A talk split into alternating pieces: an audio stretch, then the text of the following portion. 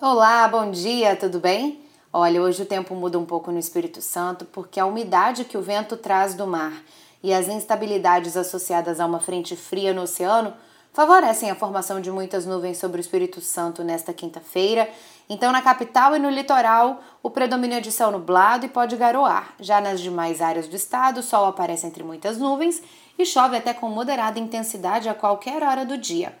O mar também muda um pouco, tá? As ondas ficam com um metro de altura e direção de leste, com período de pico em torno dos 8 segundos. O vento sopra entre 5 e 14 nós, com rajadas de até 18 nós. Pela manhã ele sopra de sul e aí à tarde passa para sudeste. Para saber mais sobre o tempo aqui no Espírito Santo é só acompanhar a programação da TV Vitória.